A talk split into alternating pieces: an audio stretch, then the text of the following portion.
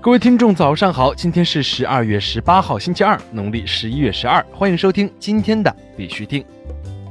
以下是昨天行情，截止到昨天下午十八点，根据 Coin Market Cap 数据显示，全球数字货币市场总市值为一千零四十四亿两千五百七十三万美元。二十四小时成交量为一百零三亿七千零七十万美元，比特币报三千二百八十六点九四美元，较前一天呢涨幅为百分之零点四零；以太坊报八十七点零三美元，较前一天涨幅为百分之零点四六。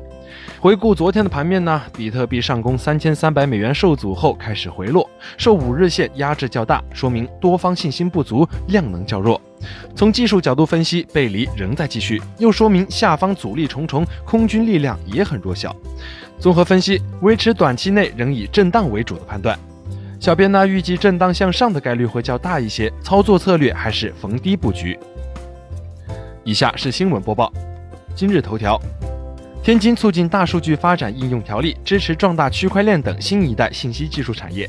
二零一八年十二月十四号。天津市第十七届人民代表大会常务委员会第七次会议通过的《天津市促进大数据发展应用条例》第四章中第三十二条提到，天津市和区人民政府及其有关部门应当推动大数据在服务业广泛应用，支持壮大云计算、移动互联网、物联网、区块链等新一代信息技术产业，积极发展电子商务、数据服务等新兴业态，加快发展科技服务、创意设计等现代服务业。韩国加密货币交易所 Bithumb 正式入驻微博。韩国加密货币交易所 Bithumb 为加强与中国用户的沟通，十二月十四号正式入驻微博。Bithumb 在官方微博上不仅发布公告及各种优惠活动，还会实时提供有关加密货币以及区块链的相关信息。据币世界核实，Bithumb 目前粉丝为四千七百九十一个，关注仅为二。国内新闻：区块链智能合约安全审计白皮书发布。据中证网消息，中国信息通信研究院泰尔终端实验室、上海交通大学网络空间安全学院、上海掌域信息科技有限公司共建的区块链安全研究中心、中国区块链应用研究中心、上海纯粹文化传媒有限公司、杭州加密谷区块链科技有限公司等机构近日联合发布《区块链智能合约审计安全白皮书》。白皮书归纳的智能合约安全漏洞目前有九大类，从数量上看，权限控制占比最重，达到了百分之四十六点九七，远高于其他类型。其他占比较高的安全漏洞有错误使用随机数、逻辑设计缺陷等类型。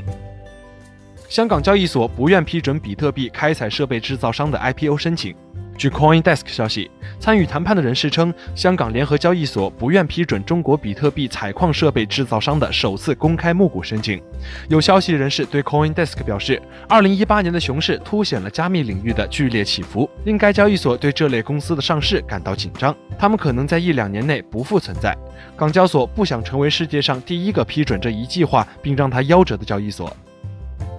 广发信用卡搭建区块链资产处理平台。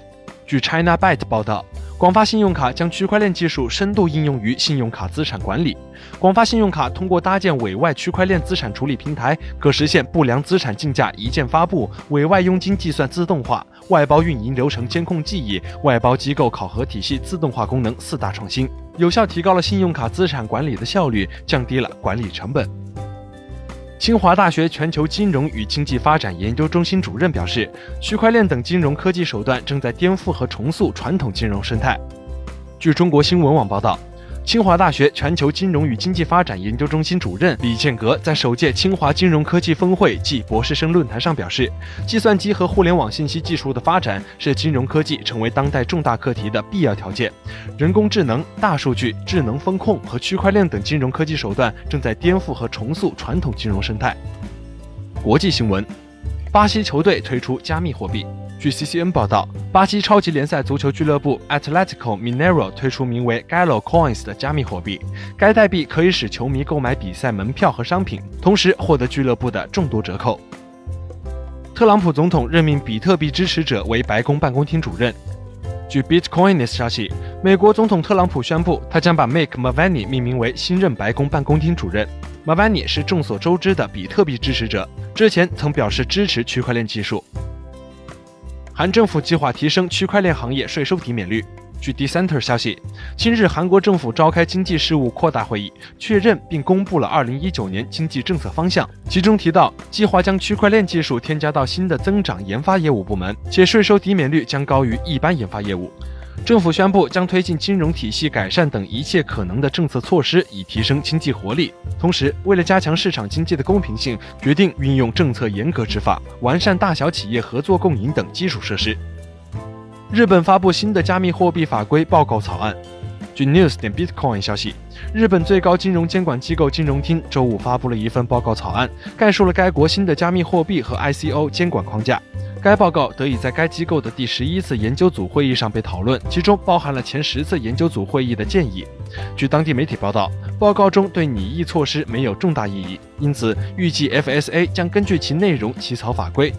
报告中列出的措施还包括对于隐私币列表、衍生品交易和保证金交易的限制。根据其结构，代币可能受金融工具和交易法或基金结算法的监管。据币世界此前报道，FSA 第十一次加密货币研讨会于十二月十四号举行，讨论了黑客事件、自我监管等问题。